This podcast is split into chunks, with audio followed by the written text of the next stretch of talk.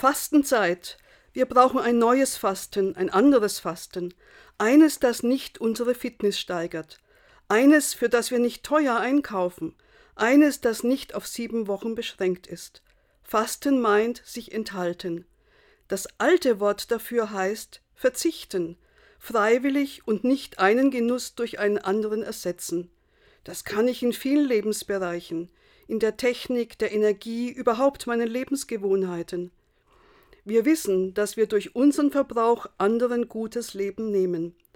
Der Prophet Jesaja aus dem 8. Jahrhundert vor Christus sagt: Entziehe dich nicht der Gemeinschaft mit deinen Brüdern und Schwestern, dann liegt ein freundliches Licht auf deinem Weg und deine Besserung wird schnell voranschreiten. Fasten, Verzichten hat also nicht zum Ziel, dass ich autonom bin. Das war die alte Geschichte vom Menschen, dem Gott ein Paradies anvertraut hatte und der es durch seinen Egoismus beschädigte. Verzicht schwächt uns nicht, er macht uns stärker. Ein altes Lied zur Fastenzeit bittet Gott, wenn wir körperlich fasten, dann lass auch unseren Geist auf Abstand gehen zur Überheblichkeit und Eigensucht. Durch Entsagung werde stark, was müde ist, schwach und krank. Seien Sie heute behütet, was immer Sie beschäftigt, und lassen Sie uns beten, Herr, erbarme dich.